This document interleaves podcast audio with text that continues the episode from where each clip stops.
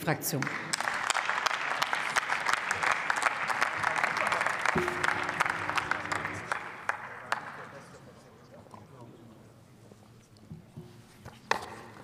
Sehr geehrte Frau Präsidentin, sehr geehrte Kolleginnen und Kollegen, meine sehr geehrten Damen und Herren, wie Sie es vermutlich schon geahnt haben oder wissen, ich bestätige es Ihnen gerne, ich komme aus Bayern.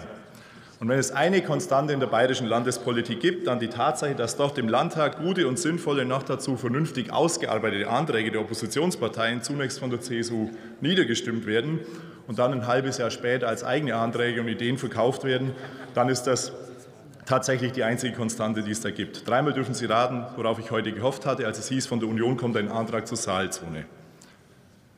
Zwar arbeiten wir schon lange an Lösungen für die Situation in der Saalzone, aber ich gebe zu, ich hatte eine gewisse Hoffnung, eine kleine Hoffnung, dass in Ihrem Antrag der eine oder andere Aspekt enthalten sein könnte oder ausgearbeitet würde, den man in die Überlegungen mit einfließen lassen könnte.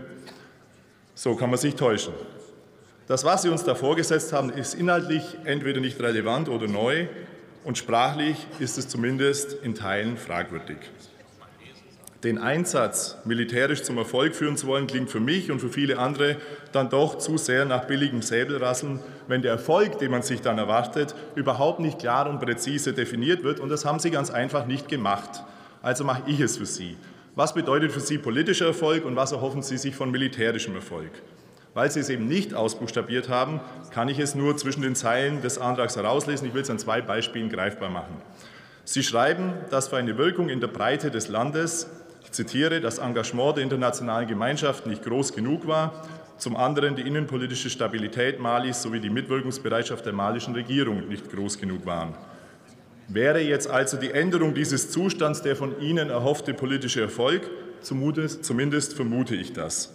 Warum sagen Sie das dann aber auch nicht? Und vor allem sagen Sie uns nicht, wie Sie das erreichen wollen. Beim militärischen Erfolg, den Sie erringen wollen, da würde ich folgenden Satz als Messlatte für die von Ihnen erhofften Verbesserungen nehmen. Ich zitiere, De facto gibt es nun keine robuste Mission unter westlicher Führung, die einen Verfolgungsdruck gegenüber den terroristischen Gruppen aufrechterhält. Zitat Ende. Mal unabhängig davon, dass man hier rein interpretieren kann, dass sie von der Bundeswehr eine aktive Rolle bei der Terrorbekämpfung in Mali erwarten würden, hätte ich in einem möglicherweise ein wenig naiven Politikverständnis jetzt erwartet, dass Sie dann zumindest auch beschreiben, wie Sie diesen militärischen Erfolg anstreben. Aber auch hier war wohl nichts.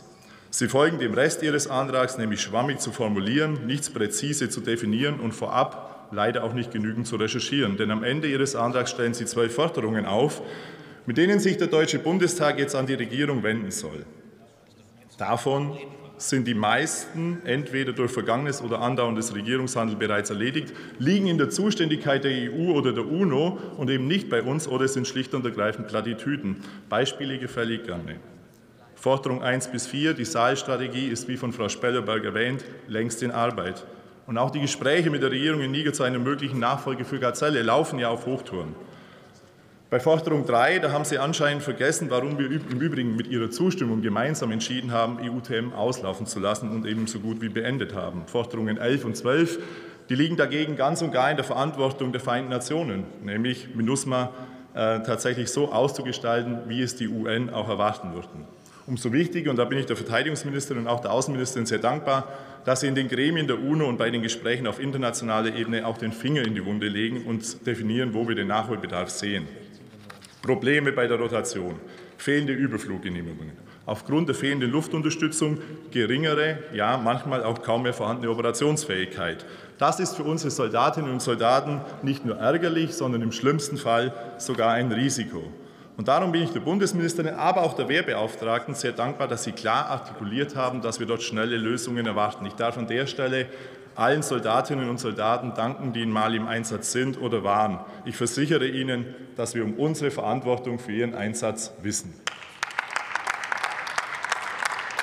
Welche Lösungen gibt es aber nun? Sicherlich nicht die platteste aller Antworten, wie von Herrn Bundrak formuliert, nämlich sofort abzuziehen. Und wir wissen alle, dass es keine Schwarz-Weiß- oder Ja-Nein-Antworten gibt. Und ja, Herr Kollege Schwarz, für Lösungen und für Entscheidungen braucht man Grundlagen. Und ich glaube, Karamba Diaby hat es bereits erwähnt, den sehr guten Vorschlag, den Gabriela eigentlich auch aufgegriffen hat.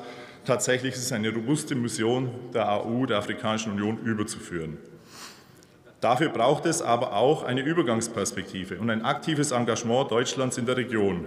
Wir werden als SPD-Fraktion daher gemeinsam mit der Regierung an echten Lösungen arbeiten, die in Mali und der Sahelzone eben nicht so leicht zu erreichen sind. Nach der Kritik aber gerne auch das Angebot. Ich freue mich, wenn die Parteien aus der Mitte des Hauses gemeinsam Deutschlands internationale Verantwortung und der Verantwortung für die Sahelregion und Verantwortung für unsere Soldatinnen und Soldaten gerecht werden wollen. Ich freue mich daher auf die weiteren Diskussionen im Ausschuss. Vielleicht kommt noch etwas Konstruktiveres. Danke für die Aufmerksamkeit.